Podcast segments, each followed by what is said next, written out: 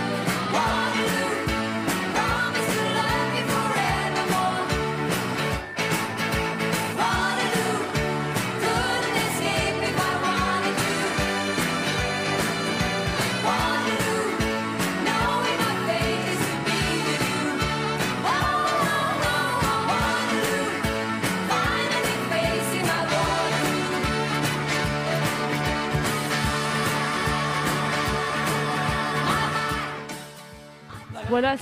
ay. Hola. Hola, muy buenos días. Venimos ahí pisando fuerte con Ava hoy, con Hoy- Waterloo. Sí, sí, sí. Hoy venimos ahí el último viernes de, de agosto. Eh, ya se acaba el veranito, muy a nuestro pesar. Pero por ya es el último viernes de Por agosto. favor, es, no, el no último, deprimas a nuestra audiencia. es el último viernes de agosto y por eso venimos con tanta fuerza con Ava, con Waterloo, que siempre viene bien escuchar a Ava. Siempre, Siempre. siempre. Siempre es buena idea escuchar Siempre- a Ava, siempre la verdad. O sea, Bueno, eh, ya estamos, ya que te digo, ya a punto del fin de semana y vamos a empezar, hoy empezamos un poquito antes y vamos a ver si podemos estar un poquito más. Vamos a hablar de, porque queremos hablar bien de este, bueno, la sesión que vamos a hacer hoy, que vamos a hablar de un director del que siempre hemos hablado muchísimo en, estas, o sea, en el programa, que es Tim Burton. Vamos a hacer una, una, bueno, una sesión, vamos a hablar de él, ¿vale? De él y su, de su carrera. Entonces, claro, Tim Burton, el otro día fue su cumpleaños, por cierto, el día 25. Y nada, pues muchas felicidades. Muchas felicidades desde aquí, desde Mallorca, desde la belleza del cine. Que además también fue el cumpleaños de Sean Connery ese mismo día. Y el de Blake Lively, Sí. la de y el día anterior fue, el día 24, fue el cumpleaños de nuestra preciosa colaboradora Eugenia. Gracias. Así que bueno, también si queréis felicitarle por aquí podéis, ¿eh? 26 años, Eugenia. Sí, sí, sí. ya 26. En vez- sí, exacto. Bueno, entonces día vamos a... 24. Sí, sí. Ah, o sea que has dicho día 26. Digo, no, día 26 no. Ah, vamos, he dicho día 26. no, Bueno. día 24. Bueno, vamos a empezar con, con Tim Burton. Eh, bueno, Es la Virgo Season. Es Virgo, sí, son las- ahora todos los programas que hagamos o que digamos ya es porque todos son Virgo, todos son, estamos en el mismo clan.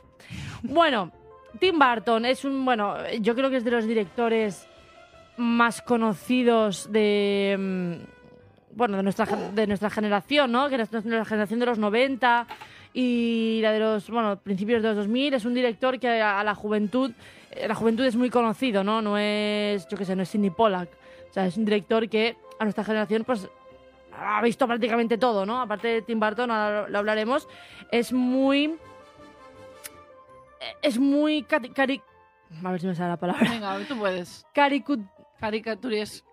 ¿Qué quieres decir? ¿Ca- ¿Caricatura? Sí, cari- Cari- ca- caricaturesco. Exacto, ¿no? Entonces eso pues siempre ayuda mucho que un, un público joven que está intentando o está empezando a ver cine, pues siempre ayuda a que sea pues más dibujos y más todo más animado, Sí, ¿no? o más un poco mm, de su estilo, ¿no? Porque al fin y al cabo Tim Burton tiene un estilo Claro, muy, ahora- muy, muy propio. Así que ahora, eso... ahora hablaremos. Aparte creo que puede conectar muy bien. Se puede empatizar mucho con Tim Burton, ¿no? Entonces Sí. eso es- también es una cosa que hay que tener en cuenta. Exacto. Bueno, lo que digo, nació el 25 de agosto en, en Burba- Burbank, California.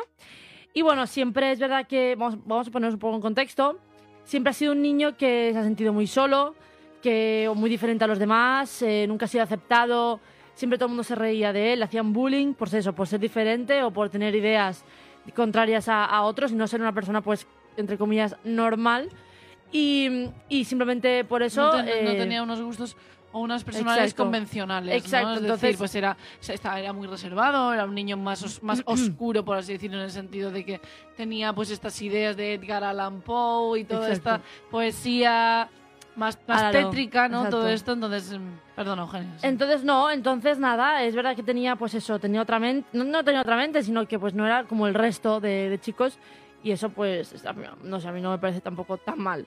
Pero claro, como siempre, ya nos lo han demostrado pues eso, el cine y todo, incluso la vida real, que a los, difer- a los diferentes o a los que piensan diferente siempre hay que darles mucha, mucha caña y meternos con ellos cuando son los que realmente pues pues los que los que tienen realmente personalidad no pensar un, por tener cri- tener criterio y pensar por uno mismo al final es un poco eso no entonces él le pasaba esto. Vale pues nada eh, se pasó gran parte de su infancia haciendo dibujos animados eh, sobre todo pues eso lo que dice María no muy Edgar Edgar Allan Poe Edgar Allan Poe. eh, eh, ya se nota que toda su filmografía está totalmente, bebe totalmente pues eso de la- Edgar Allan Poe, Frankenstein, Drácula, monstruos, ¿no? A él le Bebe- encanta. Bebe, mucho de, de- todo este movimiento que hubo a principios de los años 20, principio- los principios del Mm, cine, ese, ese cine de terror alemán de los años 20, ¿no? que luego hablaremos un poco más, extendida, Mm. más extendido, ¿no? de una manera más extendida. Pero es eso, ¿no? El- las referencias de Tim Burton son muy claras y, y a él le fascina todo esto y siempre se ha visto muy claro en su, en su cine, ¿no? Entonces, es eso. Sí.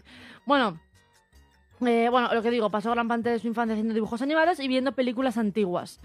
Em, que le tenía un cariño especial a Vincent Price, que ahora hablaremos de esto, ¿vale? Entonces, claro, ya un niño que se pasa viendo su infancia películas antiguas ya no puede ser, no puede ser de la media. No. ¿Vale? O sea, un niño que. Pero no como nada malo, sino porque no.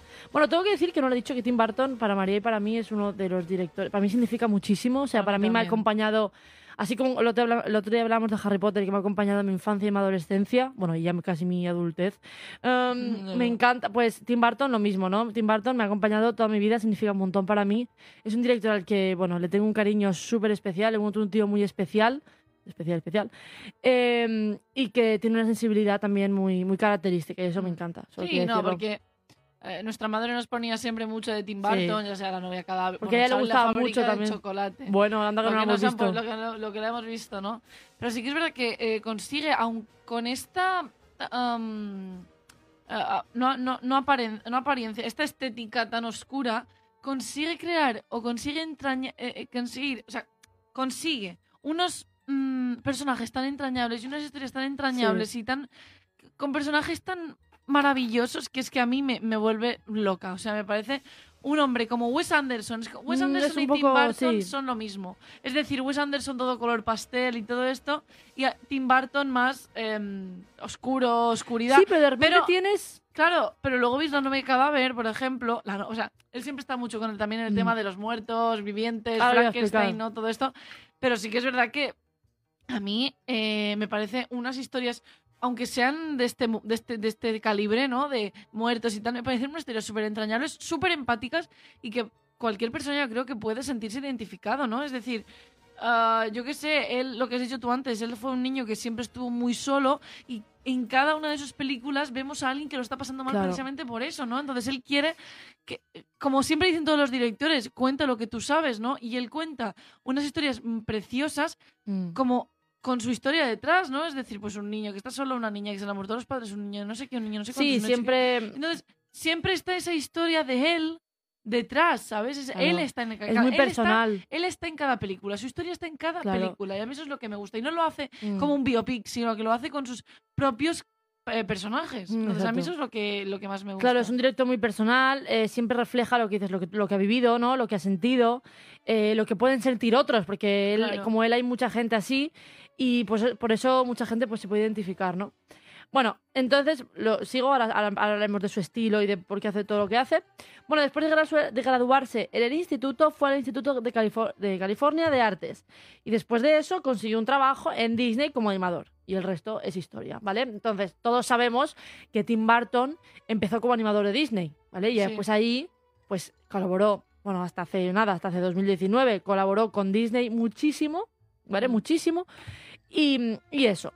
Bueno, eh, hasta aquí, vale, eh, él como animador, bueno, mm, ya sabemos qué tal, era un director, él, lo ha dicho, a él siempre eh, le, le han encantado los monstruos, no lo ha visto como algo de miedo, siempre le han encantado porque lo encuentran algo muy peculiar y muy, muy especial, ¿no? Entonces, siempre ha dicho que los monstruos, eh, la muerte, todo esto siempre le ha llamado mucho la atención. Entonces, él por eso lo hace de esa manera, lo que dice María, tan, ta- tan a su manera, ¿no? De, de- Claro. de- es verdad que la novia cadáver nos están hablando aquí de muertos, pero tú lo ves disfrazado Pero tal, muertos literal. con ese guion tan maravilloso y esa música tan maravillosa, que ahora hablaremos del cuarteto, porque no hay cuarteto igual en No. el cine. em, vale, entonces pues nos vemos pues eh, eh, metidos en eso y vemos al final como un chico que a través de la muerte, de los monstruos, de Frankenstein, de, de Drácula, de todo lo que sea, ¿no? de este terror, saca siempre pues un poco lo, lo mejor de, Claro. de ellos, ¿no? Y saca pues esa sensibilidad que digo que pues pocos directores tienen y Claro. que se, ve, Claro. mu- se ve muy reflejada en todas sus películas y que en todas sus películas siempre hay, hay algo muy personal de él. Es como. Spielberg, son directores muy, muy, muy personales. Claro, claro, pero por eso a mí, por ejemplo, ya ves cuando ves Vincent, ¿no? Que es un es el corto de, de Tim Burton, el primero que hizo, es que ya ves las claras referencias que de, de su cine, cómo va a ser su cine, o sea, aparte de que es stop motion, Aparte, aparte de eso que me parece ya maravilloso, me parece un, un, un, un corto brutal. O sea, me parece un corto genial. Lo vimos en clase de animación este, este año, en clase de cine de animación, y es que me parece, o sea, eh, todas las referencias que hay a su, a su cine futuro, Beetlejuice, em, La novia Eduardo- cadáver. la novia cadáver, eh, eh, Eduardo Manos Tijeras, claro. que Eduardo Manos Tijeras directamente Bueno, bebe Ah, vale. del sí. gabinete del doctor Sí, Caligari. pero ya hablaremos de eso. ¿sabes? Vamos a un poco... Sí. ¿Sigue? Ah, vale, vale, no, pensé que quieres poner algo. Bueno, No, entonces... estoy poniendo el corto de Vincent. de- de Ah, vale, vale, vale. Bueno, entonces, eh, nada, Disney, claro, cuando, cuando empezó a, ser animador ahí, vio su gran talento, ¿vale? Claro, se notaba que era un tío que no era, lo que digo, ¿no? Alguien, no- alguien de, la, de la media, ¿no? Alguien que destacaba mucho. Y dio luz verde a Vincent, lo que ha dicho María, un corto animado sobre un chico que quería ser como Vincent Price, ¿vale? Vincent Price ha sido su... em, su inspiración mucho para, para muchas cosas. Es más, en Eduardo Manos Tijeras es el creador de, de Eduardo, de, ¿no? Sí, sí, sí. Entonces, bueno, para él ha sido súper importante. Es más, también este, el, el- el- el corto estuvo narrado por Vincent Price también. Y, y nada, para él ha sido muy importante, ¿no? O sea, Vincent Price... Vincent Price, no voy mal, fue Drácula. No, No. Drácula es el que vimos ayer en Ed Wood. No, eso no es Drácula. No, que va. No, lo busqué y no. Ese que sale en... Drácula es, fue el que fue... El que sale en, Charlie la fábrica de chocolate, que se murió. Christopher, no sé qué. Lee, Sí. es el que sale... Yo creo que eh, Christopher le hizo de Drácula. Bueno, sigue, venga. Bueno, entonces, además, ahora, y pues tiene claras refer- referencias, lo que ha hecho María, pues a futuras películas suyas, como Beetlejuice, Eduardo Manos Tijeras, además de las obvias referencias al cine animal de los años 20, como el gabinete Cal- del doctor Caligari o Nosferatu, ¿no? Entonces, al Sí. final lo que digo, al final es lo mismo, eh, pero en, su- en todas sus películas, a ver, no en todas, Big Fish no, por ejemplo, pero lo que me gusta de Tim Burton es que siempre tiene, se nota que es una película suya, o sea, hasta Dumbo, hasta Dumbo, tiene siempre esa parte como macabra de él, ¿no? Esa parte, esa parte oscurilla, esa parte macabra que, que tanto le caracteriza. Yo siempre he dicho que hay dos, dos, dos directores que me encanta la estética que tienen, que son Tim Burton y Wes Anderson. Para mí no hay ningunos iguales. O sea, tienen un sello marcadísimo. Brian De Palma también tiene un sello marcadísimo que me encanta ver esto y decir, vale, estoy viendo una película de Tim Claro, Burton. Que esto claro, con otros claro. directores muchas veces no pasa. Bueno, Fincher también tiene un de esto muy marcado. Sí, pero ellos son clave. Exacto. Ellos tienen unos planos, ellos tienen una estética, ellos tienen una paleta de colores. ¿Ves? Está, por ejemplo, que estamos viendo la de Vincent. Eso es el gabinete Claro. Doctor Caligari. O sea, es que a- se nota que Tim Burton le, le marcó mucho lo que es el cine de los años 20 alemán. O sea, la, la- ¿Cómo se llama el movimiento? Ahora no me sale. No es el nuevo cine alemán, eso no es. Pero, pero el cine alemán de los años 20 del terror ese, ¿no? Gabinete del Doctor Caligari, Nosferatu, Bueno. todo esto.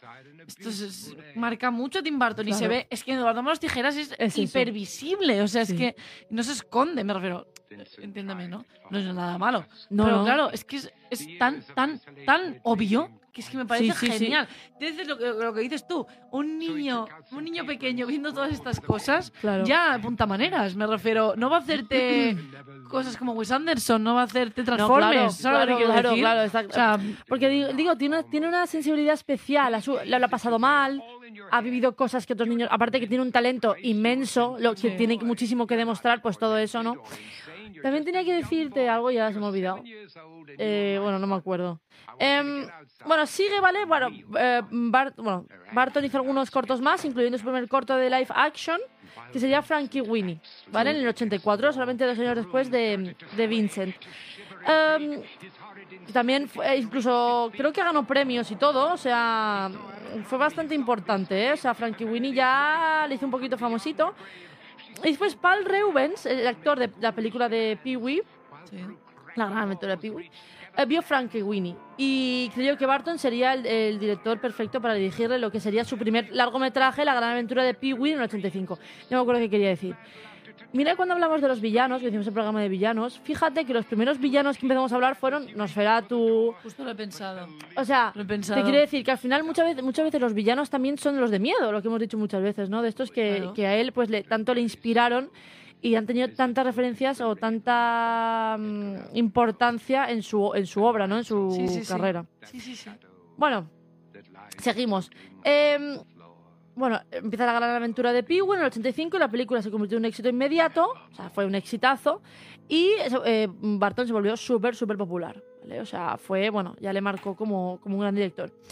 Después del gran éxito se le ofrecieron muchos guiones a Tim Burton, em, pero solo eran spin-offs de la gran aventura de Pee-wee. Y, pero Barton quería hacer algo nuevo, ¿no? Tampoco vivir de eso. Y estuvo tres años sin hacer ninguna película hasta que se le presentó el guion de Beetlejuice. Oh. ¿Vale? ¡Oh! Y bueno, eh, podemos empezar a hablar de esto. La película fue otro gran éxito y, Bueno, y ahí ya. Tim Burton se consolidó como eh, un gran director. Ya se consolidó, ya en Hollywood ya está consol- consolidado como, como un gran director. Ahora, ahora, ahora desa- desarrollaremos esto. Bueno, Beetlejuice. Bueno, bueno, bueno, bueno. Otra bueno. cosa que antes de empezar a hablar de, de las películas, em, hay un cuarteto, ya no ni un, ni un trío ni un, Ni un dúo, dúo. ya un cuarteto que son Tim Burton, Johnny Depp, Enela Mohan Carter y Danny Elfman. Bueno, O sea, son los cuatro que creo que han hecho cosas más maravillosas del cine. O sea, no hay, no hay nadie igual. O sea, ni, ni, ni Spielberg, Tom Hanks y, y John, John Williams. Williams. O sea, creo que no llega ni a eso, porque han hecho tantas cosas. A mí es que, eh, yo os digo, a María y a mí, son unas películas y unos personajes y unas cosas que me han llegado tanto, tanto, tanto. Yo, ¿Quién no se ha conmovido con una película de Tim Burton? ¿Quién no ha llorado? ¿Quién no ha dicho, wow, qué acabo de ver? ¿Quién, o sea, todo el mundo, o sea, todo el mundo Tim Burton, habla todo, todo el mundo Tim Burton, todo el mundo le vuelve loco. Incluso el que a lo mejor incluso el más machito, al que no le gusta, las- incluso que le gustan las películas de acción, Tim Burton tiene algo que gusta a todo el mundo. Es para Sí, todo el sí, mundo sí. Tim Burton y eso es maravilloso, es muy difícil de conseguir. Aparte, para todo el mundo, para todas las edades, o sea... Ah, bueno, esto es otra, es, claro. es- es un, es un director que es que te puede hacer cualquier cosa para todo el mundo. Sí. O sea, es un director que es maravilloso. Sí, sí, sí. es, que, sí. es que me parece a mí... eh, A mí, eh, la- tener la capacidad... adoro. Tener la capacidad para poder hacer cine para todo el mundo... Y que no sea ni muy infantil, ni muy para adultos, ni muy terrorífico, ni muy oscuro. O sea, encontrar ese equilibrio a mí me parece Es muy... O sea, es que hay que ser muy buen director. Sí, sí, O sea, sí. Hay sí, que sí, ser sí, muy sí, bueno. sí. Bueno, también te ahora que he dicho esto, por ejemplo, cuando hice el corto de Vincent, um, como, yo, como había tantas referencias pues a Frankenstein, un poco a eso, ¿no? Eh, le prohibieron ponerla en plan para niños y tal, no, no, no se lo dejaron hacer. ¿Cuál, cuál? Pero Vincent. Vincent. Ah, hombre. Entonces, Hombre, es que yo cuando la vi ahora, claro, año, no, no es muy para niños. no es muy para niños. Sí, pero al final, no, te quiero decir, mm, yo sus me, películas de animación no son para niños. Es decir, tú ves yo, la novia cadáver la vi con 10 vale, años. Vale, la- vale, muy bien. Pero generalmente eh, no es para niños. O sea, así como sale la fábrica de chocolate sí que lo es. Bueno, Más o menos poquito- también. tiene- un fondo un poco... Tiene un fondo un poco... Sí, lo sé. Pero, Pero, pero sí, ya te entiendo. ah, así como sí que Frankenweenie, pero a mí la novia cadáver, así de repente, una novia Ya, cadáver, sí. o sea, es como, hostia. Pero, por ejemplo, otra que es, yo se la ponía a todos los niños, que yo no la vi hasta relativamente poco, no me matéis, es Pesadilla antes de Navidad. Pesadilla antes de Navidad. Bueno, que tengo, tenemos que hacer justicia y decir que no es dire- dirigida por él, no, está No. dirigida por él. Pobre, está escrita... pobre, pobre Henry Selick. Sí, lleva- Henry lleva- Selick lleva lleva 30 escuchando años. 30 años escuchando que mm, la pesadilla antes de Navidad es suya y no es suya. Ay, perdón. O sea, Es de Tim Burton. perdón, es, es- no. No, no, no, me he equivocado. Pesadilla antes de Navidad lleva escuchando Henry Selick que es de Tim Burton cuando es de Henry Selick. Exacto. Henry Selick es el mismo director que hizo hace do- 11, 12, eh, 12 años, hizo Coraline, Ah, que hizo vale. con el estudio Laika. Y este hombre, este hombre maravilloso. Este hombre, pobre, pobrecito, lleva escuchando años y años y años. Hombre, a ver, Tim Burton estuvo implicado en el proceso más que nada porque fue el escritor En el, del- en el proceso y en la producción. La y en producción, el o sea, guion. O sea, claro. estuvo implicado en toda la Lo que película. pasa es que no la dirigió él. Entonces Claro. todo el mundo. O pero él- bueno, estuvo, estuvo en el proceso la creativo. animación de, de, de tal. eh, Henry Selick y Tim Burton son amigos, me refiero. Claro. Hay obvio, claras referencias de Pesadilla antes de Navidad, ¿sabes? De, de Tim Burton, pero pobre Henry Selick lleva 30 años escuchando que si la película es de Tim Burton. Sí, sí, sí, Es sí. que de verdad, pobre hombre. Ya ves, ya ves. Bueno, seguimos, venga, Bueno, vamos a empezar con las películas. Bueno, ya. tenemos lo que hemos dicho, ¿no? Tenemos a Vincent, que es un corto eh, que ya vemos que, por si no lo- está en YouTube, ¿vale? Dura seis minutos. Ponéis, si ponéis Vincent Tim Burton, Sí, os lo, lo he puesto antes mientras estábamos hablando, lo he puesto de fondo. Sí, es, es- es- es- lo tenéis ahí y es ya vemos totalmente eh, la, la carrera de Tim Burton, ¿no? Ahora, ahora me pones esto a mí y te digo, vale, esto hecho, lo, hace- lo ha hecho hace dos días Tim Burton. Claro. O sea, no ha cambiado nada, se ha mantenido totalmente en el tiempo, porque esto también es verdad que pasa, que cuando te vas haciendo famoso, cuando Claro. vas, vas perdiendo tu esencia, pero ahí vemos la esencia de Tim Burton, la misma esencia que en Los Nueve Cadáver, la misma esencia... que yo qué sé, que en Alicia en el País de las Maravillas. Vemos eso, ¿no? Sí, sí, sí, Que sí. no ha cambiado para nada y os lo recomiendo muchísimo. Bueno, venga, vamos a empezar con la filmografía. Espera un momento, por eso decía. Está Vincent, Frankie Winnie.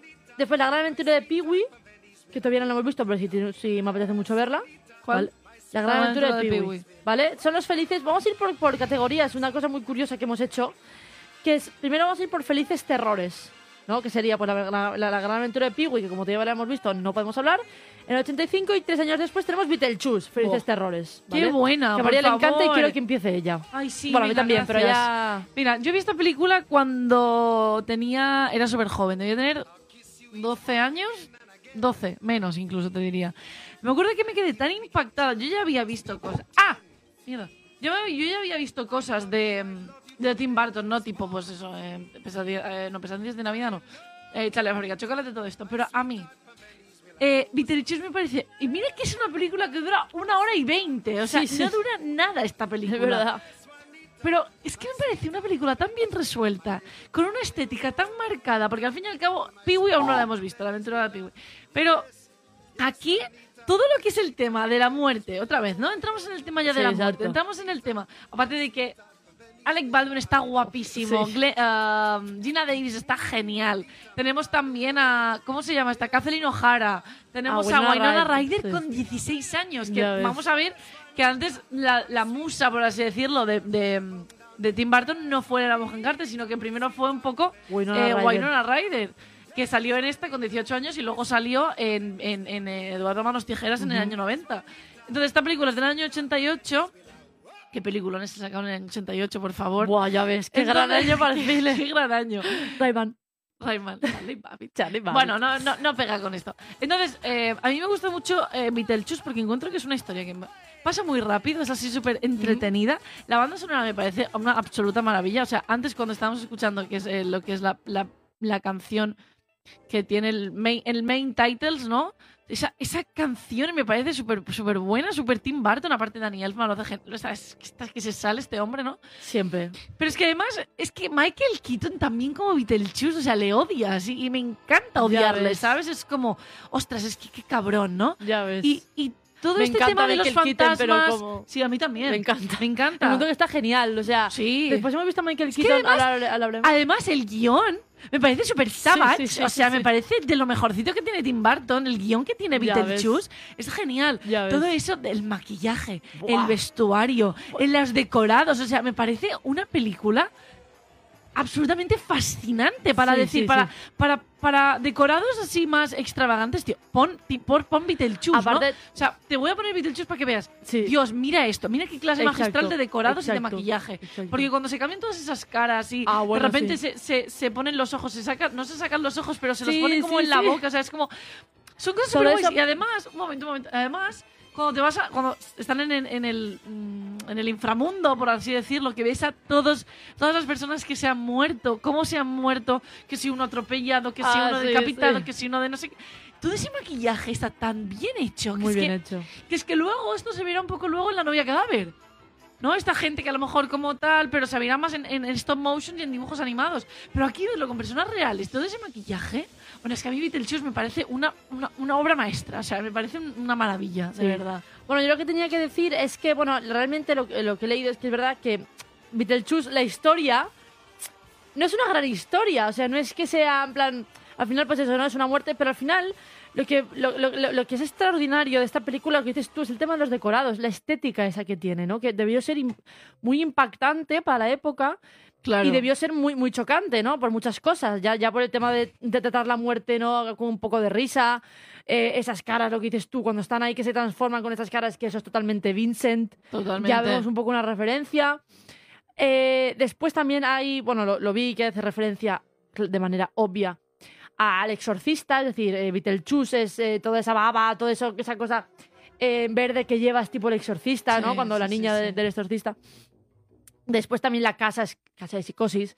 O sea, ya tenemos varias referencias al cine de terror. El cine de terror clásico, o sea, dos películas de terror en, básicas en el pero cine. claro, tienes referencias del cine de terror en una película para todo el mundo. O sea, es que Claro, me parece por eso, es maravilloso, por eso. Y tenemos la casa, la casa es la casa de psicosis. O sea, anda que no ha habido Norman casas. Bates. Norman Bates, exacto. Anda que no ha habido referencias a casas, pero esa es clarísima. O sea, aunque sea blanca, ¿no? En este caso, es clarísima. Y lo de lo de lo de mm, la- el exorcista. Y también que iba a decir otra cosa que ahora mismo no me acuerdo. Bueno, no sé, me parece una película a mí también magistral. Es verdad que la primera vez que la vi no me mató, pero después le dije, Dios, qué que me buena. acuerdo que la vimos y dice, no, es que no me ha matado. Y yo, Bueno, hace mucho tiempo que dije eso. Vale. He, he cambiado bastante. has cambiado tu opinión, ¿no? Eh, sí, bastante. A ver, mi opinión y muchas cosas. Em, Va- digo de, de a nivel de, Es de- cine. Ya lo sé. Maravillosa. O sea, Bueno, Beetlejuice increíble. o sea, Maravillosa. O sea, quien no la haya visto porque diga, es que no estoy muy Es segura. un clásico, Miradla. es un clásico sea, de Tim Burton. Yo siempre digo, miradla porque es que mm, es maravillosa. No te vas a arrepentir de ver esa película. Aparte, para una hora y media que dura, Ya ves. aparte de esta, bueno, esa, esta escena, escena, Esa escena. esta escena con, con, con- con el baile, Mortal.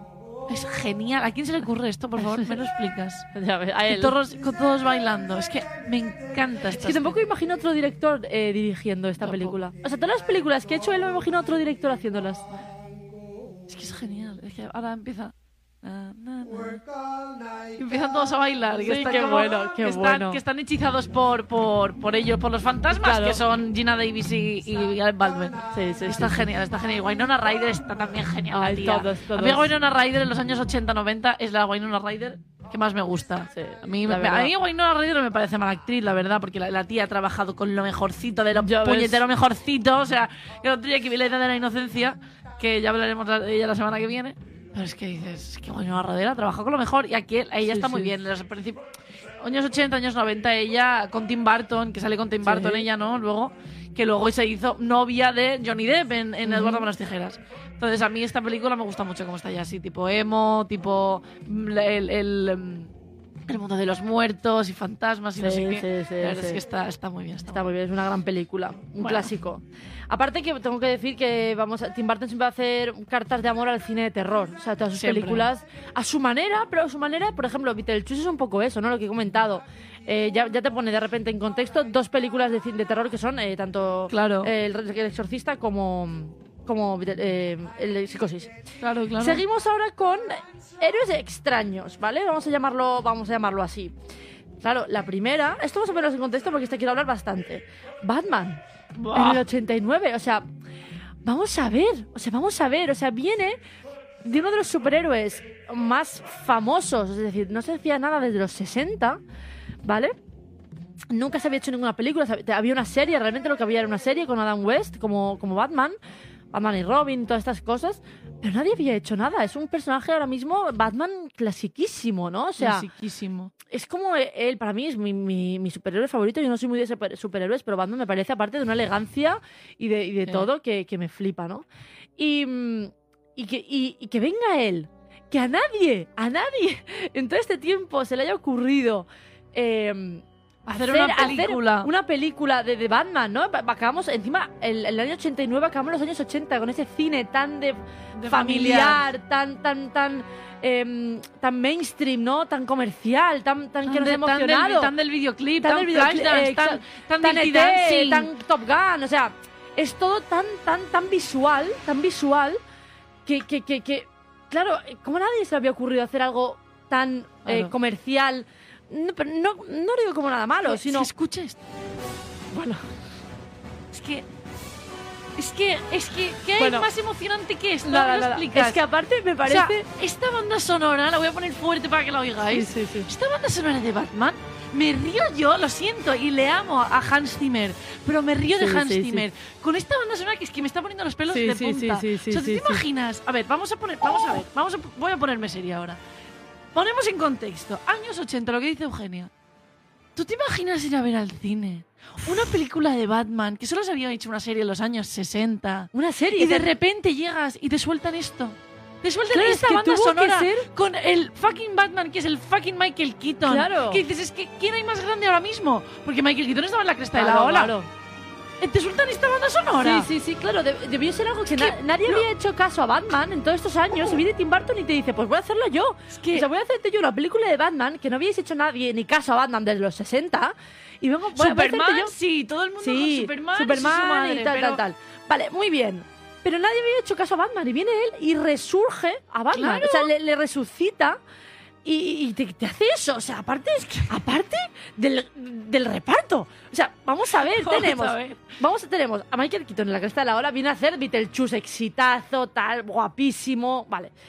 Eh, Jack Nicholson como Joker. Jack Nicholson como Joker. ¿Qué más necesitas? O sea, ¿qué más necesitas? Ba- Michael Keaton y Jack Nicholson, es que ya está, ya tienes Ya una está, película. ya o sea, está. ya está, no, No necesitas necesitas nada a más. nadie más. O sea, y aparte venimos de, de Jack Nicholson. Hacer de. En los 80 fue también su, una época buenísima para él. Hizo El Resplandor, hizo, bueno, hizo cosas. Bueno, Ya bueno, había bueno. ganado otro Oscar en los Ya años había- 80. Exacto, ya, ya había hecho Ganó- la fuerza del cariño. Ganó la fuerza, por la fuerza del cariño. había hecho mucho, mucho, que no sé. muchísimo. Entonces, claro, estamos hablando de Jack eh, Nicholson. El mismo el año anterior. Vaya a hacer las, las brujas de Eastwood. Ah, bueno, también hacer las brujas de Edwick. O sea, estaba el tío que te hacía unas cosas que no te esperabas, ¿no? ¿Y quién?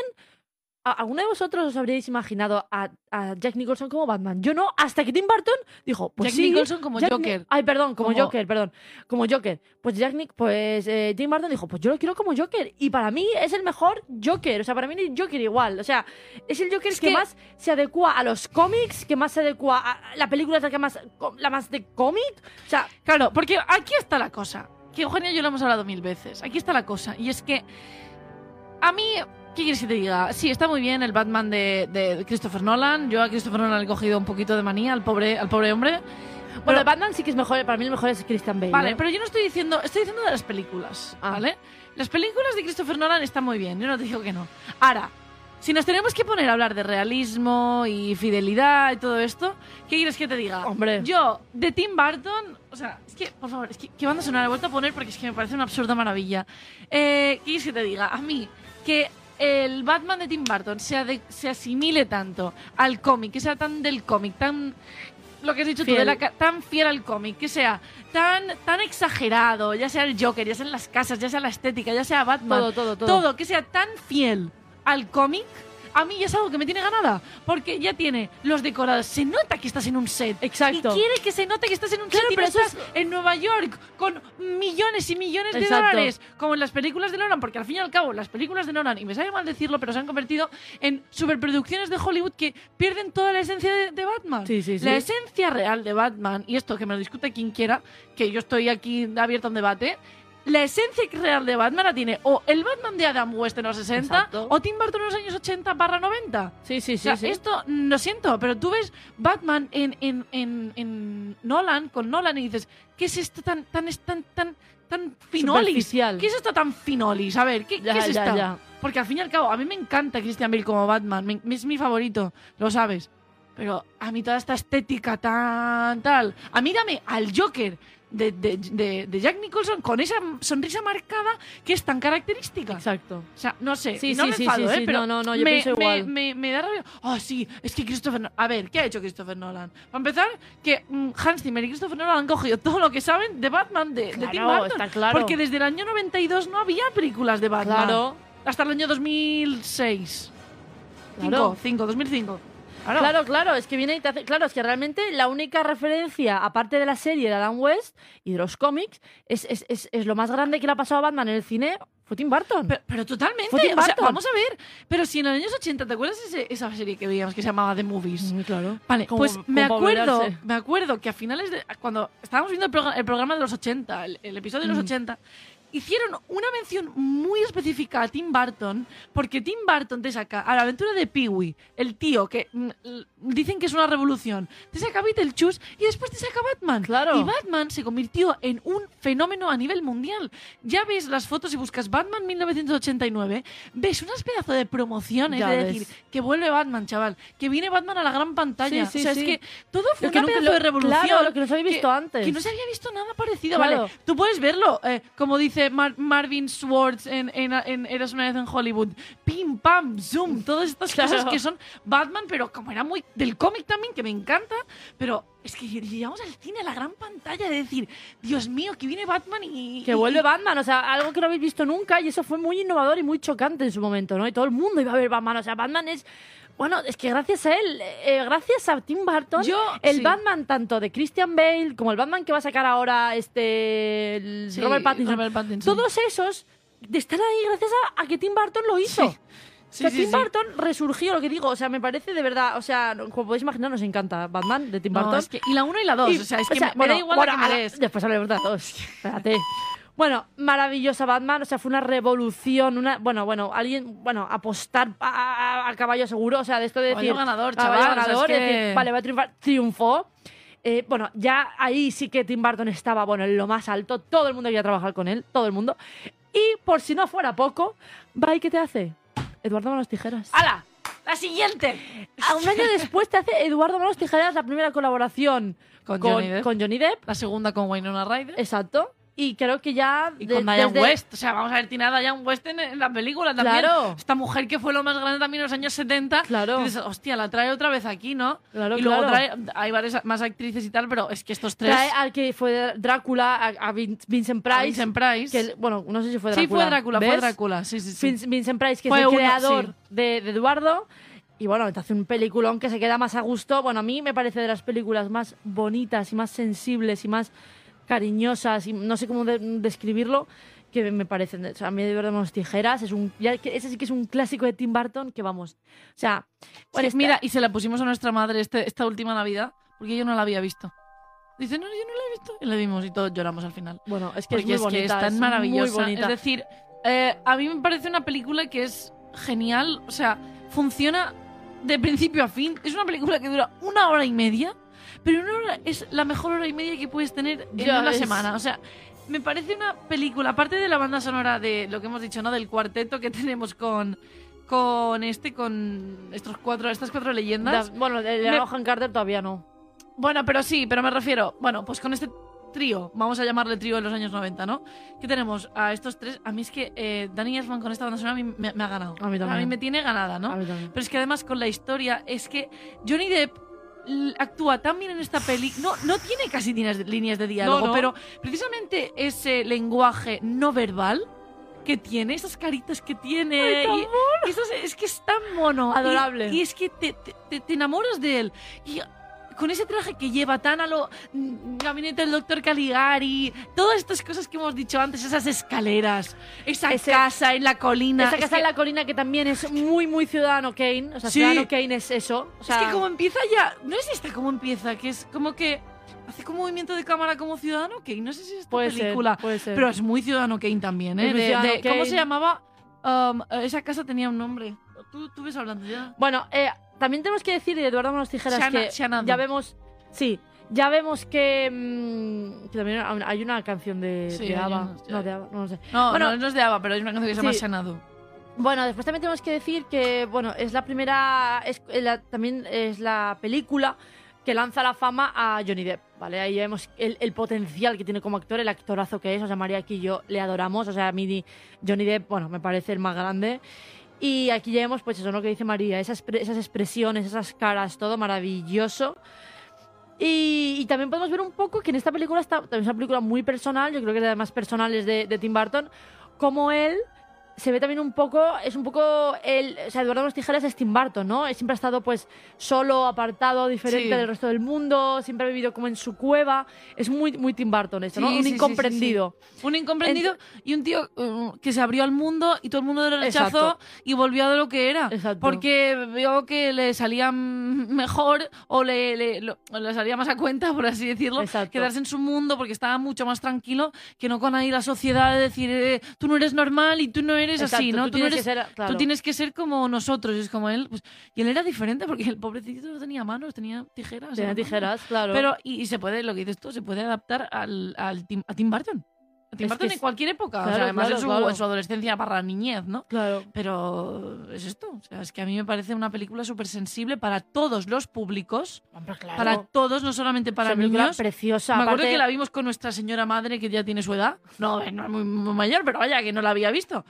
Y, y es, que, es que todas lloramos al final. Claro, claro. Porque es un final tan bonito que aunque él no diga nada, Claro. los hechos dicen mucho más que las palabras. Y aquí se, se resume muy bien. Esto es el resumen de la película. Claro. O sea, Y aparte ves su bondad, ves que no quiere hacer daño, que después se mete lo que dices tú, no va al mundo y todo el mundo le hace pues le hace daño, quiere hacerle pues siempre pues mm, yo qué sé, lo que sea, sea, siempre quiere le hacerle- manipulan. Sí, le mucho, manipulan. Porque es tan, es tan Es tan bueno. No, es tan vulnerable Claro. y tan bueno que, que el pobre pues lo hace con toda su buena intención. Encima se enamora de Winona Ryder. claro. Y claro, lo quiere hacer todo por ella porque quiere que sea feliz. Claro. Que aunque no lo diga, tú lo ves. Es como la mira, Claro, como claro, tal. Es como. Es un amor tan puro, tan, tan, tan. Es que me Claro, encanta. Y eso verdad. está pues ya os digo que Tanta eso es, sensibilidad. es que es muy, que no es lo- muy no- sensible. No lo puedo decir. O sea, no lo puedo.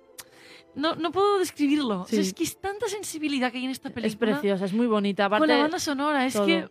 todo lo hace por ella, sí, es verdad, es que es muy bonita. Bueno, eh, ya el año pasado, Pero- 30 años se estrenó. Perdona, que además también la sensibilidad se ve muy bien en Diane West, que es una tía. Aparte, esta, esta película está centrada más o menos en los años, en los años 60. Una mujer que tiene trabajo por ella misma. Claro. Que, que tal, ya era la envidia de todo el pueblo, de toda la calle, ¿no? Entonces, ella también es, tiene una bondad porque no tiene malas intenciones, Mm. quiere ayudar a, a Edu- a Eduardo Manos Tijeras. Y, y lo quiere hacer todo por él también. Es tanta bondad entre ellos dos, es que ellos dos a mí me encantan. Claro, y ¿Sabes? aparte Sí, no también sé. es verdad que tiene eso que no, no me acordaba. Bueno, aparte tiene una estética Tim Burton total, ¿no? Con esos colores pastel y también tiene ese, esa, ese contraste con el, con el castillo de Edward, Sí. ¿no? Y, y es verdad que, que esto, otro punto fuerte de la película es que, claro, al final es un pueblecito, una urbanización Una pequeña. organización. Debe ser, y claro, son todas las típicas, pues eso, amas de casa. Otra referencia a cine de terror es la madre de una de las ¡Oh! chicas que ¡Es es, esa es verdad! Carrie. Es verdad. Ese, ese guiño a Carrie me parece Oh, maravilloso. No, no me acordaba, tijeras. no me acordaba. O sea, hay una madre que está loca, obsesionada con la religión, que quiere que su hija no pueda hacer nada porque todo está prohibido. Eso es Carrie, eso es un guiño a Carrie. Oh, Carrie White. otra película de terror básica. Por, Oh, eso siempre digo, por eso siempre digo que hace cartas de amor al cine de terror a su manera, ¿no? Y con estas Y tonterías. además, pero es que además es verdad, igual de fanática religiosa, Claro. Y extrema. siempre, siempre, va a hacer, siempre va a hacer estos guiños y eso es maravilloso de, por parte de, de él, ¿no? Hostia. Bueno, entonces otra muy cosa bien, muy... muy bien traído. Sí, Eugenia, sí, muy sí. bien. Enhorabuena. Te doy Eso sí. mi más sincera enhorabuena. Gracias. es que a mí me impacta mucho porque me acuerdo cuando- vi a, cuando vi Carrie por primera vez, esta señora a mí me impactó mucho y después cuando al poco vi Eduardo Manos Tijeras dije, esta, sí, esta es la, la madre de, de Carrie, ¿no? Y ahí, ahí se muestra muy bien. Lo que pasa es Qué que esta buena. mujer creo que no tiene hijas, está obsesionada No. con el tema de que Eduardo Tijeras es el demonio y va a venir a matarnos a todos. Pero bueno, el vibe es el mismo. y es tan mono. El vibe es el mismo. El vibe es el mismo. Entonces, otra cosa importante, venga, vamos. El otro, eh, Venga, vamos. Que si no, no a ti me quedan muchas. Bueno, otra cosa eh, importante también a destacar es esto, ¿no? Del tema de que ella, eh, ¿cómo he dicho que se llama la, la madre de Winona Ryder? En la película. Diane, o sea, bueno, o sea, es la, la- No, pero la, la actriz. Diane West. Diane West. No me acordaba el nombre. Ella, claro, ya vemos una diferencia, ¿no? Lo que digo, en esta organización pequeña, que todas son amas de casa, todas viven de los maridos, están, son unas, todas una panda de aburridas, cerradas de mente, retrógradas. Y ella, pues lo que dices, ¿no? Ya tiene, pues, tiene su, su trabajo, es una persona pues más abierta de mente, más buena, que no le importa lo que piensen de ella, le- no le importa, pues eso, eh, lo que digan de ella, ni, ni nada. Entonces, ¿qué hace? Ella, claro, ya se ve esa diferencia entre la gente cerrada y la gente abierta, ¿no? La gente buena y la gente mala. Y entonces ahí se ve muy bien mm, diferenciado por las amas de casa que están aburridas y que lo único que quieren es crear follón para darles un poco de, de alegría a sus vidas. Y ella que lo único que quiere hacer es eh, ayudar a Eduardo, Manos- Eduardo o Edward como si fuera un hijo más. O sea, al final e- es, eso, ¿no? Sí. Y, y eso es lo que es verdad que vemos la diferencia, que también es, es una crítica muy, muy buena, ¿no? A esas amas de casa aburridas que después hemos visto mil referencias como en Criadas y Señoras y, y mil, y mil cosas más. Entonces, eh, creo que es muy importante Sí. destacar esto porque ahí vemos la bondad que está también no solo en tal, porque ya sino en, en, tu, en tu mente, ¿no? Y en ser una Sí. persona pues más, más abierta. Fíjate cómo, cómo Tim Burton estaba en la cresta de la ola, que en Diane Way, bueno, lo, lo he dicho mal antes, es Diane We- West. Bueno, Pero bueno, que eh, mira si está en la cresta de la ola, que, da- que esta, eh, Diane We- West, acababa de ganar un Oscar con, con Woody Allen por ¿Ah, Hannah y sí? sus hermanas. odio- Ah, es verdad, claro. Por Best Supporting Actress. Y míralo, o sea, Sí, no sí, cualquiera. Es decir, No, bueno, no. cuando tienes un Oscar puedes hacer lo que te dé la gana. Claro, Siempre claro. se dice esto. ¿no? Hombre, trabajar con Tim Burton está mal. Pero. Y claro, una película tan icónica. Por eso te digo que, que aquí la amiga dijo, a ver, yo quiero trabajar con este. Sí, sí. ¿Sabes? Bueno, y está escrita y producida por él y por Caroline Thompson, que es una colaboradora, colaboradora suya habitual. ¿Vale? Bueno, Bueno, después seguimos. vamos con otra, con otra categoría que se llama poesía hecha drama. Y vamos a empezar con una película que ya, ya Eugenia ya hemos hablado, que es Batman eh, Vuelve. Batman Vuelve. Batman Vuelve. la, la secuela o la segunda parte de Claro. Batman, ¿no? Con otros personajes, con como los cómics, pues otra, ¿no? Entonces... eh, Dos años después, solo, ¿eh? De haber hecho Batman. Exactamente, entonces... Vaya tres años, macho. Vaya, vaya, vaya añito los 90 para Tim Burton. Bueno, pues hace esta, ¿no? Que es que yo os voy a decir tres nombres que es que son tan grandes que es que ¿Sabes? me, me- me- me- me- la boca se me llena. Es, eh, bueno, Michael Keaton, Michelle Pfeiffer y Danny DeVito. O sea, Casi em, Yo no, no, no concibo otro, otro trío tan grande. Que además dices, ah, bueno, pero es que claro, hacen de Batman, de Catwoman y del pingüino. Y luego también, nada. y luego también, como Bruce, Bruce no, ¿cómo es? No es Bruce Wayne. ¿Cómo es el, el, el, em, Bruce Wayne es Batman. Sí, sí. ¿Cómo es el otro? El, el, el- ay, no me No sale. me acuerdo, no sé qué me quieres decir. El alcalde, eh, Christopher Walken. Christopher Walken, bueno, el Bueno, alcalde de- de, Gotham. El, el alcalde de Gotham. Christopher Walken. Dices, ¡ole! ¡Claro que sí! Casi o sea, nada, chaval. Que nos hemos olvidado que en la primera de Batman no sale esta, esta actriz tan, tan guapa. ¿Cómo se llama? La de Ley Confidential. Ah, bueno, es verdad, lo quería decir. Bueno, es verdad que, que tanto hablar de Batman, sale Kim Basinger. Kim Basinger. Sale Kim Basinger, guapísima, pero no sabéis lo guapa que sale. Sí, es verdad. Con unos outfits, está monísima, pero no sabéis lo... ¡Ay, qué guapa, qué guapa, qué me gustó esta... Bueno, bueno, está monísima, monísima, monísima. Aparte, está súper bien. Bueno, bueno, mm, impresionante, Impresionante, me encanta. ¿no? Bueno, vamos a hablar de esta que Eugenia, me acuerdo que tú no habías visto las, las películas de Batman de... Sí que las había visto. Pero, no, pero Hace es decir, mucho. hace mucho, o hacía mucho que no las veías y tal. Y yo te dije, Eugenia, le dije, creo que tendrías que ver Batman vuelve, porque yo. Batman Vuelve sí que creo que no lo había visto. Hace un año, ah, bueno, pues imagínate, yo hace unos años me, me disfracé en Halloween de Catwoman. Que no, está claro que no fui como Michelle Pfeiffer. Pero me, me, me compré una máscara que era como la, la que lleva eh, en la película. Y me acuerdo que yo le dije a Eugenia, digo, Eugenia, no la- estoy, estoy hablando de 2015. Y le digo, Eugenia, no Joder, la- le digo, le digo, ¿no la has visto? No, creo que no. Y la vi hace relativamente poco, bueno. eh, creo que, creo que, Bueno, creo que te me- gustó. Me cambió la Vale, vida. vale. O sea, O sea, Michelle Pfeiffer. bueno, Michelle Pfeiffer. O sea, lo siento mucho, eh, fans de Batman, pero La la, mejor mejor, Catwoman. Catwoman. es Michelle Pfeiffer. Ni Anne Hathaway, ni Halle Berry, ni ninguna de las Catwomans que haya y hay, o, que hay o ha habido. No, o sea, no. Michelle Pfeiffer, el papelón que se marca, aparte de los años 80, ¿no? Porque esta mujer eh, que no hace nada malo. Tiene unos Eh, papeles icónicos como Elvira Hancock y como Vamos a Catwoman. ver, O sea, que Elvira perdóname. Hancock con 26 años y esos vestiditos, yo digo, me, Me es retiro que de no la vida. puedo.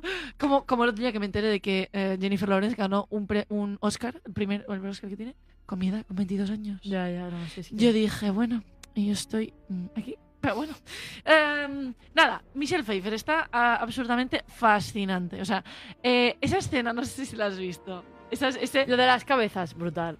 O sea, os Sí, voy a sí. explicar porque ahora lo de las cabezas queda un poco raro.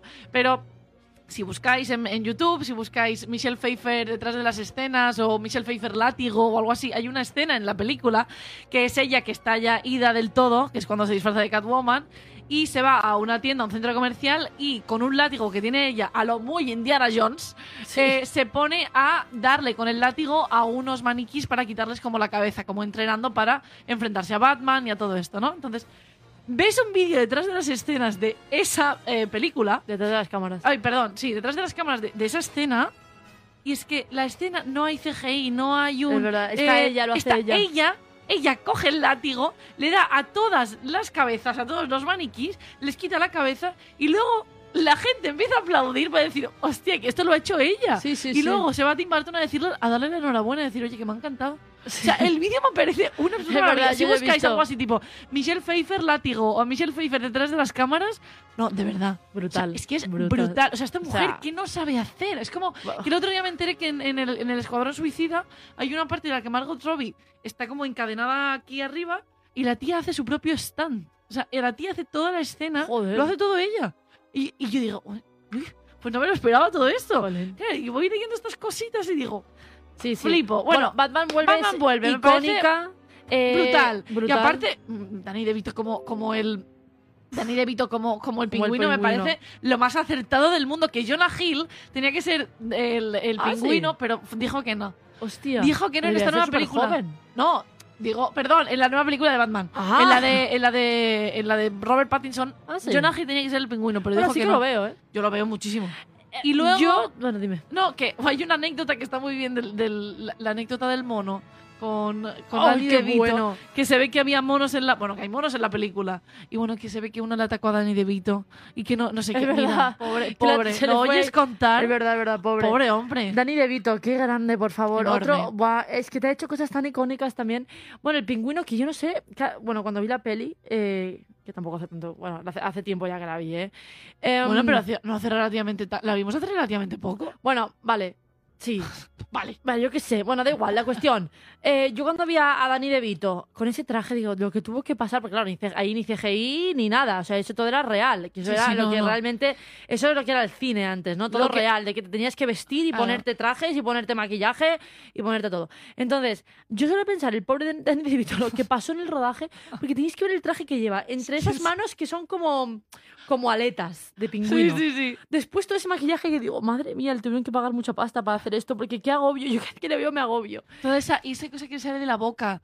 Ay, Ay, sí, qué asqueroso. Y los ojos, todo, todo, o sea, está muy bien hecho, muy bien hecho. Es una película, bueno, icónica, Michelle Pfeiffer está impresionante, no hay mejor Catwoman, aparte ese traje.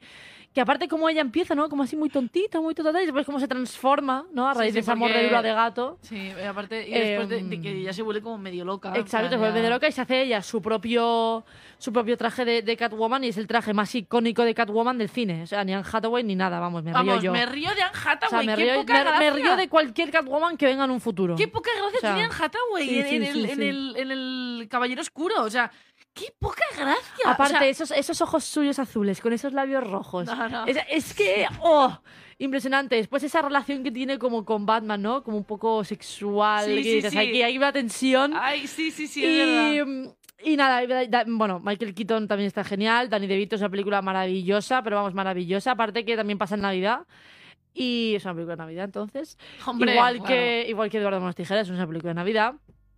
Eh, bueno, eh, es genial. O sea, es, es realmente increíble. O sea, Batman No, no, no, vuelve. es-.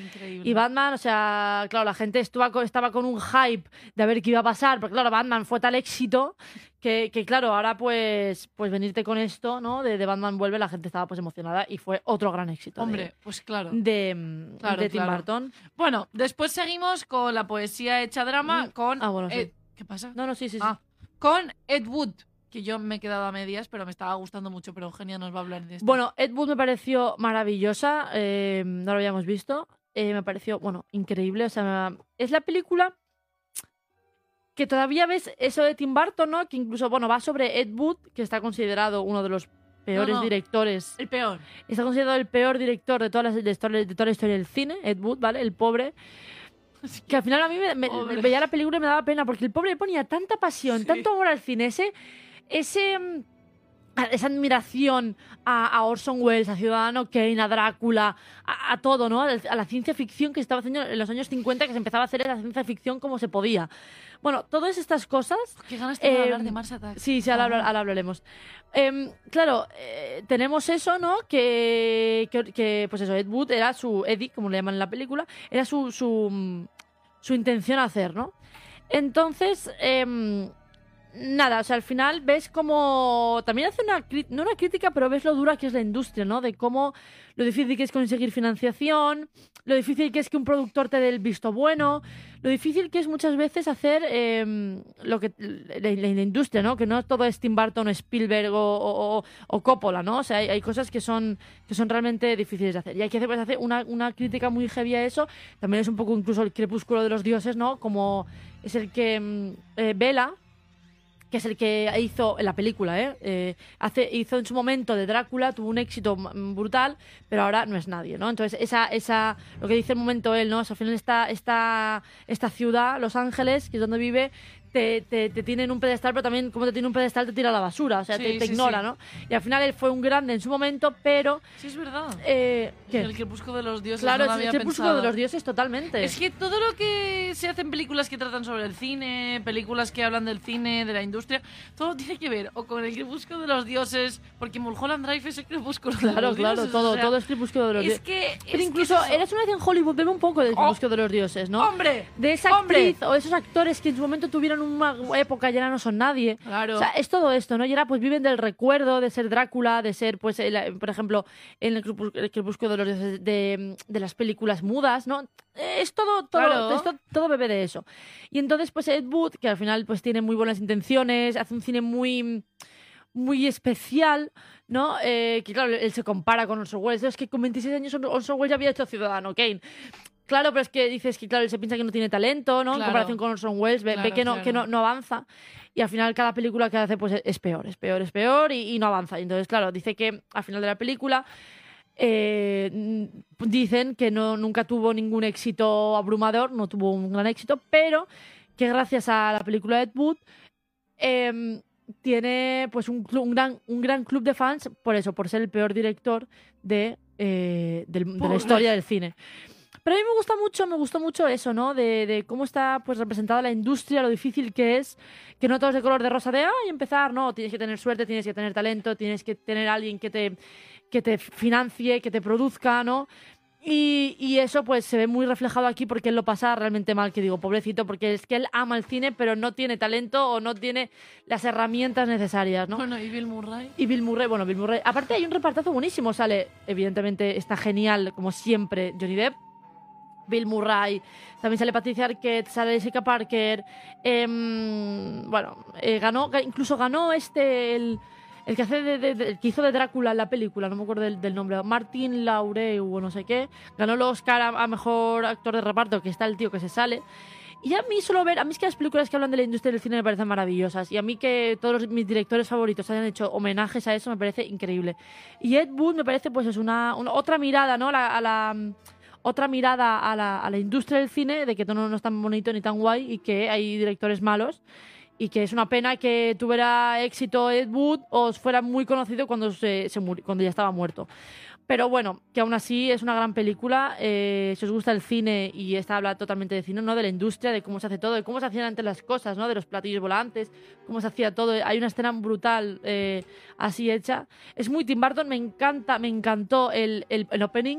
Es Tim Burton Es total. Tim Burton total. Veo que los, los openings de Tim Burton, él nunca ha dejado de hacerlos. Eso es lo que más me gusta. Una de las cosas que más me gusta de Tim Burton es que él no ha dejado de hacer los openings. Para él siempre han sido una cosa Exacto, fundamental. fundamental. A mí el opening de Mars Attack. Bueno, bueno, bueno. Bueno. Ahora hablaremos, a ver si. Sí, todavía tenemos tiempo. Bueno, entonces Ed Wood es maravillosa, muy cinéfila. Es... No sé por qué no se habla casi de esta película, pero me parece muy buena.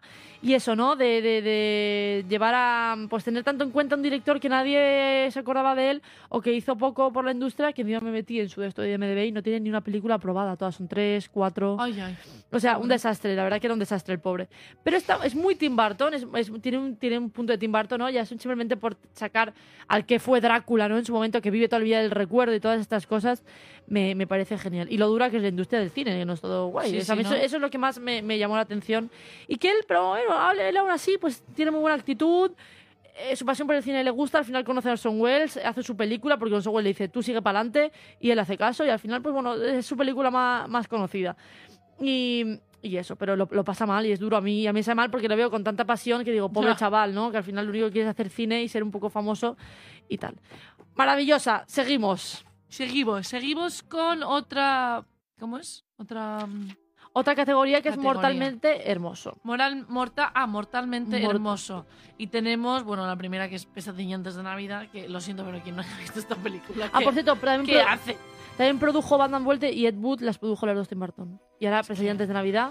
Bueno, Pesadilla antes de Navidad, que, vale, no es suya, pero bueno, que está ahí él. Hombre, eh, hombre, está el escritor de la historia y de los personajes junto a Caroline Thompson otra vez. O sea, algo tiene que ver. O sea, la historia es suya, no dirigida por él. sí, que la historia, es su- la historia es suya y la animación es suya y todo es suyo. Lo que pasa es que el pobre no la dirige él, pero bueno, que, que es suya también, ¿no? Se podría decir que es co-dirigida o al menos co-creada. Sí, Esto claro, está- claro, sí, esto está claro. Y también fue productor junto a Danny Elfman, que Danny Elfman Es la voz. es la voz de, de Jack Skeleton cuando canta. Es verdad, es Muy verdad. bueno. Y, pero no solo en esto, creo que Catherine O'Hara también sale aquí, ¿eh? En Sí, la sí, película. es- hace de creo que es de Sally. Sally, creo que es Sally, ¿no? Sally, sí.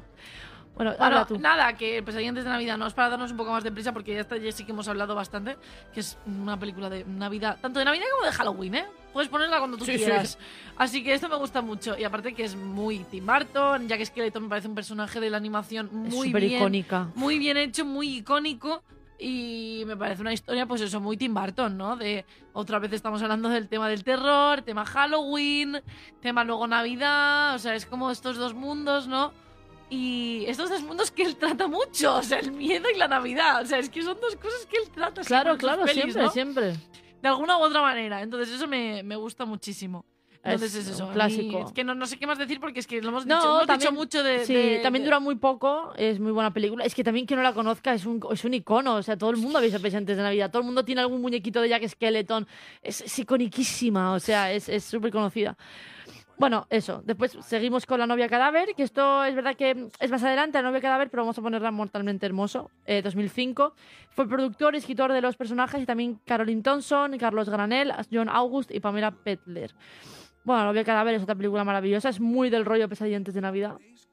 Y va de Sí. eso, ¿no? De, de cómo un vivo y una muerta intentan, se enamoran. Además, está muy bien en la, la categoría esta de mortalmente ¿A que sí? Es, que genial, ¿no? Porque a mí me gusta porque son, ya son, ya estamos en 2005, nos hemos ido un momento de los 90 y tenemos a Elena Bonham Carter y a, Claro. y a, y a Johnny Depp. Entonces, ya tenemos Claro, este, claro. este dúo, ¿no? Este trío, a este cuarteto, ya lo tenemos al cuarteto. Pues que además me gusta mucho la relación que tienen, ¿no? En plan, porque claro, Elena Bonham Carter es la novia cadáver. Es la tía con la que le está poniendo los cuernos a la, a la- con la mujer a la con la que se va a casar. Claro. Entonces a mí eso me, me gusta mucho y el pobrecito que, que Johnny Depp, que es un, es un tío que no se entera de nada. Ya ves. Que es un... No, pero está muy bien ahí. A mí La novia cadáver es una película que vi hace. Uf. hace poco. La vi hace poco porque no sé por qué la estaban poniendo por la tele y la dejé. Y, y es que es- me parece Está en Tim. Burton además. Sí. En Tim Burton, están, están, están pes- pesadillas de Navidad, ¿no? Es tan Vincent, es todo tan él, ¿no? Que, que, que, que es increíble, o sea, me encanta esa, esa estética, esos muñequitos, todo, todo, es que es maravilloso, o sea, es, todo, es todo. increíble. Aparte de lo bueno, la banda sonora de Daniel. Es Aparte que- los diseñaba él, los muñecos, o sea, todo es idea suya, es que me parece increíble, es que qué es genio, que, claro, tío. siendo animador, él lo tiene fácil, me Claro. refiero. Él hace No, pero hay yo- a mí no se me habría A mí ocurrido la hacer a a mí no me voy a cadáver que tenga el gusanito, que si el Brutal. perrito de, de que se le murió, Sí. o sea, es que me parece todo genial. A mí me Pero estamos hablando de la muerte, o sea, es que es otra Claro, otra, otra vez la muerte. Aparte sí, ah, bueno, como es para niños. Como, Como como pa' niños. dibujos, la gente, tiene- tiene- la gente asocia dibujos con niños. No, como, no, ya te digo yo, con los Simpsons de niños nada. Aunque nosotros lo llevamos viendo desde que somos pequeñas, pero ya te digo yo que no.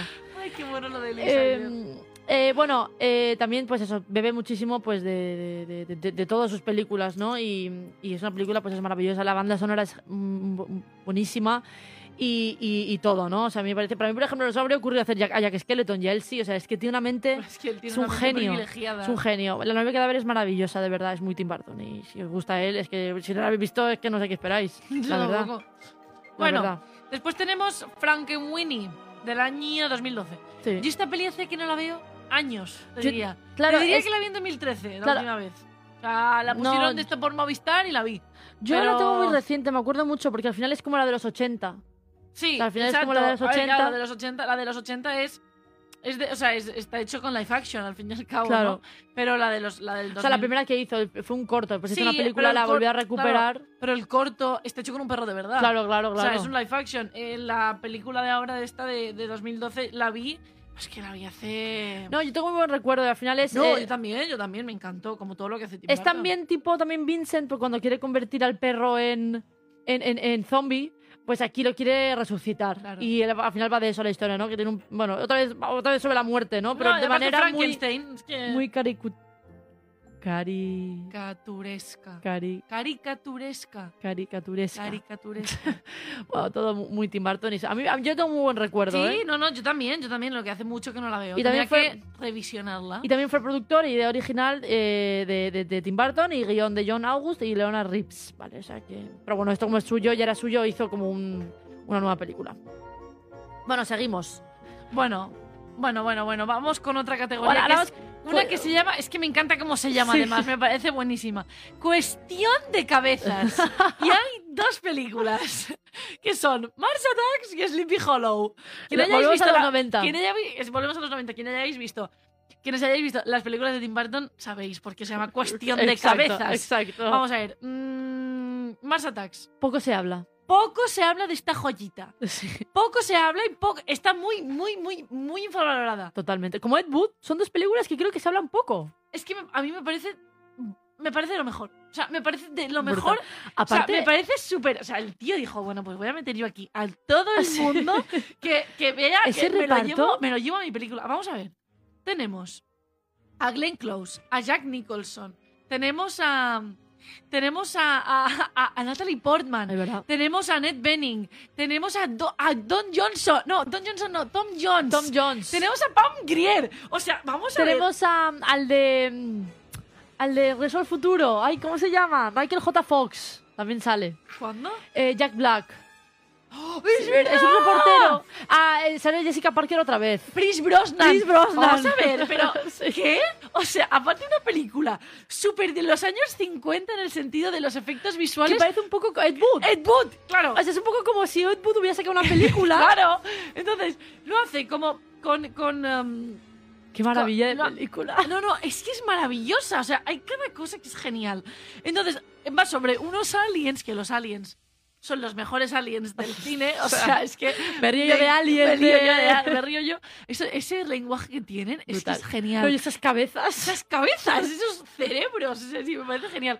Y, y- y todo, toda esa, esa estética de los años 50, de todas esas naves espaciales entrando al mundo, de todos Sí. esos... Es que me encanta, me encanta, o sea, me, me- me parece un peliculón. O sea, es buenísima. todo, todo ese, todo ese, esa- ese caos de película, porque es un caos Es de un película, caos. pero que te trae a todo este reparto y te trae a los aliens, que encima son cachondos, o sea, son cachondos que flipas. Y luego, de repente, Natalie Portman, que es la hija del presidente, que es Jack Nicholson, o sea, es que... Y la mujer del de- presidente de Glenn Close. Pero es que además, el otro día vi un tuit y no estoy estoy súper de acuerdo, porque dice, aquí todo el mundo se va muriendo cuando se va muriendo. O sea, porque sea el protagonista no significa que se vaya a morir el último. Y encima Jack Nicholson hace dos papeles. Hace de uno, hace de presidente y después de un tío en Las Vegas. O sea, que está en plan... Es tan buena. Es buenísima, tengo, tengo ganas de volver a verla. Es tan buena. Aparte, es, es, eh, tiene un punto como malo, pero es como una... De malo de película, digo, pero es, es aposta. ¡Es aposta! O sea, es que es de los años 50. Estas genial. Películas, estas películas de los años 50 que se hacían, que no eran lo mejorcito, que se empezaba a hacer como esta Claro, ciencia Wood. ficción, claro, esta ciencia ficción de los aliens y no sé qué, que hay muchísimas referencias. Yo creo que Claro, es pero tiene ese punto de cutrillo, pero dices, ostras, que Exacto. funciona tan Y bien. de mala, que dices, tío, es que película ahí mala, ¿no? Y de- pero es aposta. Es aposta. Pero es tan mala que es ese punto malo que la hace buena. Claro. O sea, y al final es un poco una, una referencia, un homenaje a Ed Wood, yo creo. Tiene, tiene algo ahí, tiene, ¿no? tiene, tiene hay todo. algo ahí, hay algo ahí. Aparte, Glenn Close también está genial. Está gen- todos, Natalie todos. Portman está súper joven, Sí. que hacía dos años que, hab- que había hecho. Eh, perdona, hace cuatro años que nos había hecho. No, sí, dos años que nos había hecho León, el profesional. O sea, esa- la tía estábamos. Pero es que, me, a mí, bueno, a mí, a mí- es que a mí me parece una película súper infravalorada y que me parece Me una parece- absoluta maravilla. Es Todo buenísima. pasa entre Las Vegas, entre Washington, Sí. entre no sé qué y entre no sé Y cuántos. Chris Brosnan también está muy bien. Y después cuando le ponen la cabeza al perro, sale Jessica Jessica Parker. Es una bueno. película que estéticamente es tan brutal. Sí. Es tan brutal. Ni CGI ni nada. Aparte, el CGI que había era muy, muy pobre, muy básico, que es para los aliens. Para los aliens, pero los aliens están súper bien conseguidos. No, ¿eh? no, o sea, de verdad, qué película, o sea, me encanta. Es una película que es- creo que es de mis favoritas. O sea. Ah, de repente me he Bueno, encontrado esta canción. ¡Suena! Es verdad que suena, Sí. en, la, suena en, la, en la película. Los VGs. ¡Ole! ¡Qué buena! Bueno, venga, seguimos, que nos quedan todavía. Bueno, es que vamos a, vamos a un rato más. Bueno, eh, brutal Mars Attacks. O sea, de verdad, brutal, brutal, brutal. A mí es una película que me encanta por todo, por lo, todo lo que hemos dicho, por, la, por ese punto malo, por, por, por ser un, un homenaje a Ed Wood, por tener eh, todo ese reparto, o sea, todo, todo, todo, todo. Venga, venga. Es- y Tim Burton fue productor. Vale, y después Bueno. tenemos Sleepy Hollow, que el, el Bueno. título le viene, o sea, lo de cuestión de cabezas le viene al pelo. Bueno, le viene anillo al O dedo. sea, o sea, como anillo anillo al dedo, chaval. Aparte que sale Cristina Ricci también. Dices, Cristina aquí Ricci, que otra pega vez- Cristina Ricci. Otra vez eh, Johnny Depp. Eh, cuidadito con Cristina Ricci. Que aquí la tía también ha trabajado, que dices, Sí, sí, ahora sí, esta no me la espero y ha trabajado con Crist- Cristina Ricci, ha trabajado con él, ¿eh? Es verdad. O sea, pero también viene a hacer Casper, la, no- eh, la familia Adams, todas estas Claro. películas semi de terror, Es verdad. Semi, porque son para niños, son para un público más joven, ¿no? Pero de repente te hace también Sleepy Hollow, que yo la Sleepy Hollow, cuando la vi por primera vez, me di cada sustito. Sí, dije, sí, sí, no, pero es "Uy". muy... Ay, me encantó Sleepy Hollow. A mí también. Aparte, perdona, que, ahora que he dicho esto de la familia Adams, Ed Wood, hay un momento en el coche, tú no lo viste, hay un momento en el coche que van como, parecen todos una panda de monstruos. o sea, parecen que es muy de película de terror, ¿no? De, de Sí. Frankenstein, de la familia Adams. Es muy la familia Adams ese momento. Que hay una que se llama Vampira. Todo lo que sale en. Ed Wood es real. Hay una que se llama Vampira, que va vestida, que, que parece, eh, yo creo que está inspirada eh, a Morticia Adams en Vampira, estoy segura. Después hay otro que es el, el mayordomo de la familia Adams, que también está. O sea, hay un momento que van en un coche, van un montón en un coche. Que, aparte, Pero es que hay una serie- Hay planos muy, perdona un momento, hay planos muy Wes Anderson, hay planos que me recuerdan muchísimo a Wes Anderson. Y, y, hay una, y es eso, ¿no, Iván? Está el director, que es Johnny Depp. Después está Vampira, la otra, el otro calvo gigante. Después no sé qué dices, el el otro bajito. Que son todo, es como un poco como la familia Adams, ¿no? Adams. Pero es que claro, la familia Adams hay una serie de televisión. Claro, en no, los ya, ya. 60, si no voy mal. Claro. Y, Y yo- luego está inspirado esto, yo estoy, estoy segura. Hay un momento muy, muy, muy bueno, ¿no? Que parecen, pues, una familia monstruo. Que bueno, tío. hablando ahora de Tim Burton, va a sacar una serie, una serie Ah, sí, de, de- de- hablando ahora de la familia Adams, de Tim Burton, nos viene ahora también como anillo al dedo de decirlo Sí. ahora.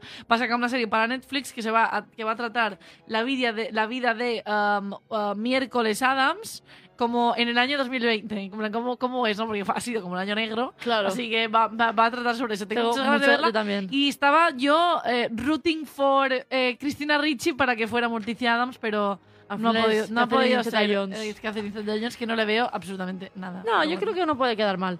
Bueno, que después... Angelica Houston también quedó muy bien en los 90. Claro, es que Angelica Houston, eh, vamos, este pa- parece que es un papel para ella. Sí, es verdad. Eh, bueno, Sleepy Hollow es buenísima, es ahí de ese terror también que es verdad que te llevas cada El susto. jinete sin cabeza. Exacto, por de ahí la cuestión de cabezas. Es muy buena. A mí me me acuerdo que tengo un recuerdo, hace mucho que no la veo. Hay un plano tan, tan, tan tétrico, tan creepy, que es cuando el- hay un árbol que sangra o algo así, están todas las cabezas ahí Sí, metidas. Sí, sí, sí. ¡Uh! Pero es Uy, muy uy, uy. buena, es y muy es buena. él que encanta. investiga, Johnny Depp, que investiga lo que es el, lo- por qué se están cortando tantas cabezas Exacto. y por qué desaparece tanta gente, ¿no? Aparte de un pobrecito, todo muy oscuro, muy Eh. Tim Burton. La- Esta- es del 99. La película es oscura en general, que hay un filtro ahí muy oscuro que está muy bien, la verdad. Y ves el jinete sin cabeza, que es que otra vez Christopher Walken. Y porque siempre. Johnny- Tim Burton trabaja con, yo Siempre con con lo más de cómodo. Es decir, porque deben trabajar bien y deben estar bien todos y se deben entender. Yo creo que Tim Claro. Burton trabaja con ellos por esto, porque Claro. es cómodo trabajar Pero con mira, ha trabajado un montón, ha trabajado en varias películas, con Jack Nicholson, con Michael Keaton, con Danny DeVito, con Johnny Depp, con el Juan Carter, con Christopher Walken, o sea, ya tiene varios Sí. que los que trabaja casi siempre, Y ¿no? ahora últimamente está trabajando con Eva Green. Eh, sí, exacto, últimamente es como su nueva musa. Sí.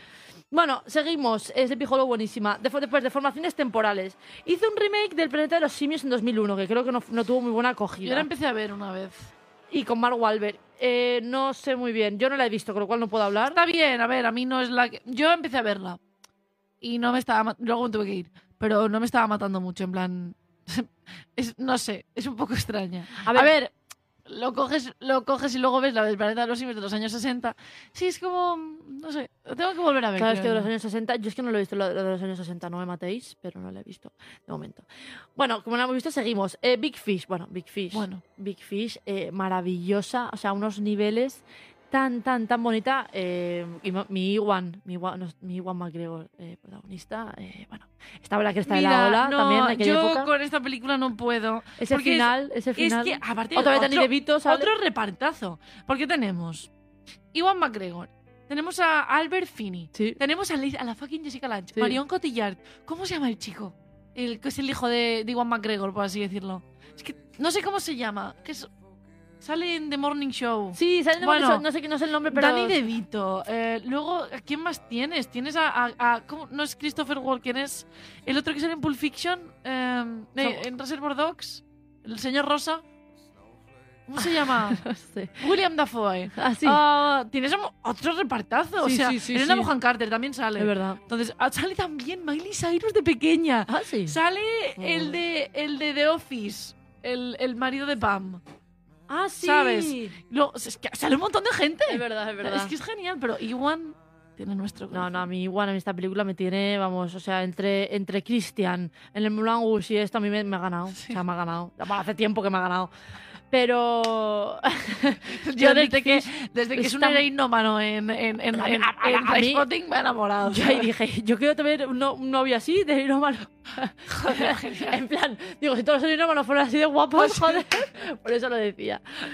Em, Big Fish, eh, bueno, tiene un punto macarra en Trainspotting que me encanta. Hombre, sí. Eh, Big Fish, maravillosa, tan bonita, tan bonita. A mí ese final me parece, aparte, tan Tim Burton, ¿no? En, ese- en esa calle, con esas luces, todo es, es, es, bonita. tan bonita. Y cuando llega, ella abre la, la- la persiana y ve todo el campo lleno de las flores amarillas que le ha comprado igual. Yo me muero. Es que es tan bonita.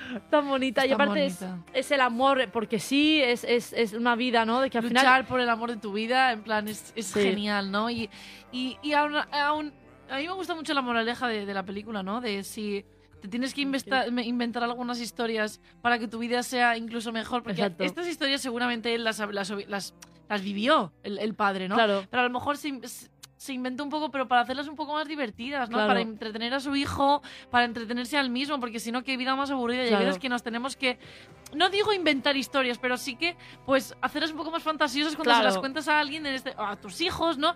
Y yo creo que esa es la esencia de la peli, ¿no? Que hay veces hay que Eh. divertirse un poco más y decir, coño, pues esto, venga, voy a hacerlo un poco más así, más, más de historia, de cuento, para Claro. que sea más divertida, ¿no? Y a mí eso Y- es lo que más me... Y al final, pues ves que todo lo que le ha contado durante toda su vida, todos esos personajes, todo al final es real, ¿no? Porque al final cuando, voy a hacer spoiler, cuando él muere, están todos que él le dice, yo quiero irme a mi, a mi lago. Tan bonito. Es que es tan bonito. que, y que al final están y- al final están todos están todos esperando o sea todas esas historias que el hijo siempre se ha pensado que eran mentira era verdad Es que- Uf, no puedo tan con el- bonita, con el no, final y de luego el Big hijo Fish. se da cuenta cuando está en el funeral y dice, todo lo que me había contado era Claro, verdad. Y yo, y, to- yo, y yo todo el rato juzgándole. Sí, y, sí, mi padre sí. nunca me ha juzgado. Y es que es tan- sí sí sí con una... con- esto seguro que tiene algo de Sí, Tim Burton detrás claro. suyo, de decir... eh, Algo hay suyo de, de- de que él si se inventa tantas historias... Es que, es que me parece una película súper sensible aparte- que, que me parece una absurda maravilla. O sea, Sí, aparte de esa relación también de padre e hijo, ¿no? Un poco difícil, eh, hay de un poco de todo, es buenísima. Bueno, venga, seguimos. Después, solo el postre, siguiente categoría. Eh, también me parece brutal el, el título. bueno. Eh, Charlie fábrica de chocolate en 2005 y Sweeney Todd en Bueno, 2007. Sweeney Todd, lo siento, tengo que pararme aquí un segundo y decir, Sweeney Todd la vi hace relativamente poco. Poco se habla de Sweeney Todd. Poco O se sea, habla. un, un, un musical en la época, no sé si es victoriana, yo creo que sí. En la época victoriana, en el Londres ese, tan. Que da, tanto, da un poco de asquito a veces ese, ese, ese, ese, Hombre, ese. Londres, ¿no? Pero es que funciona tan bien todo el rato cantando, no hay líneas de diálogo, casi todo el rato cantando. O sea, un musical sobre un tío que va degollando, spoiler total, va degollando a gente y los va metiendo en empanadas. O sea, es que me parece absolutamente genial, porque Y se quiere vengar del, del juez que le, que le robó a la mujer. O sea, es que. Es que me parece Sí, genial. sí, sí, Aparte, que el otro día fuimos a ver a Neta al cine y dije, esto, esto, esto, esto es Sweeney Todd igual de oscuro. Un- una súper oscura, súper a veces muy, muy, muy, muy del slasher de los años 80. O sea, me parece un película súper bien resuelto. Sí, sí. No sé. Ya hablaremos otro día, o si queréis hacemos segunda parte de Tim Burton, pero bueno, es que... ¿quieres que lo dejemos aquí y hacemos segunda parte? Sí, yo creo que sí, que quiero hablar más Yo de, también, de a mí Tim Burton. Sí, a mí también me apetece, porque queremos hacer una segunda parte y quedan todavía algunas importantes que quiero, queremos darle un poco de importancia. Y tenemos a lo mejor un poquito más de Big Fish, incluso. Vale. Bueno, pues ¿Vale? lo dejamos aquí y Venga, seguimos otro Perfecto. programa, ¿vale? Venga. Vale, pues bueno, que tengáis buen fin de semana y nos vemos, bueno, nos vemos la semana que viene. Venga. Vale, adiós. adiós.